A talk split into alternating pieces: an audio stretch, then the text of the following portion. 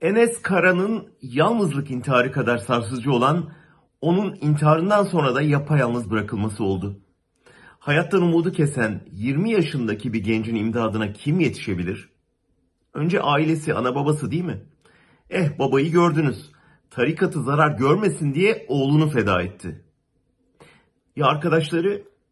Yurttakilerden birisi bile kafasını çıkarıp bir şey söylemeye cesaret edemedi. Üniversitesi, hocaları, kalabalık sınıflar, uza- uzaktan eğitim, maskeli öğrenciler, duyarsız mekanik bir eğitim sistemi yarattı. Peki yerel yöneticiler, yetkililer, ülkeyi yönetenler, saraydakiler? E onlar sorunun kaynağı zaten.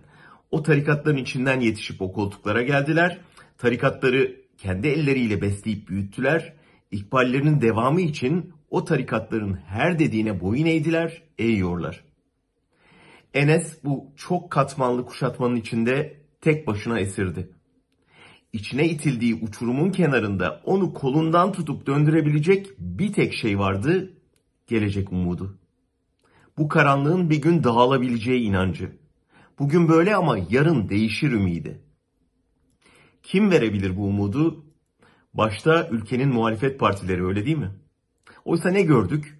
Bu konuya girmeyi etik bulmayan ana muhalefet partisi lideriyle bu konuda bir numaralı suçlu durumunda olan iktidara işbirliği teklif eden ortağı.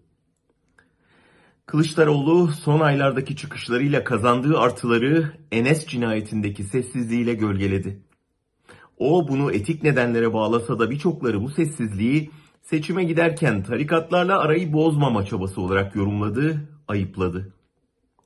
CHP lideri bunu anlayıp telafi etmeye çalışsa da geç kaldı.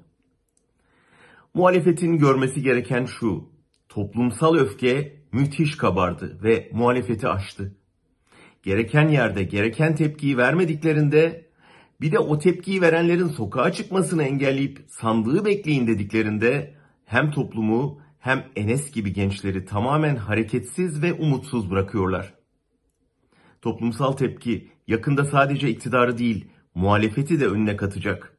Göreceksiniz.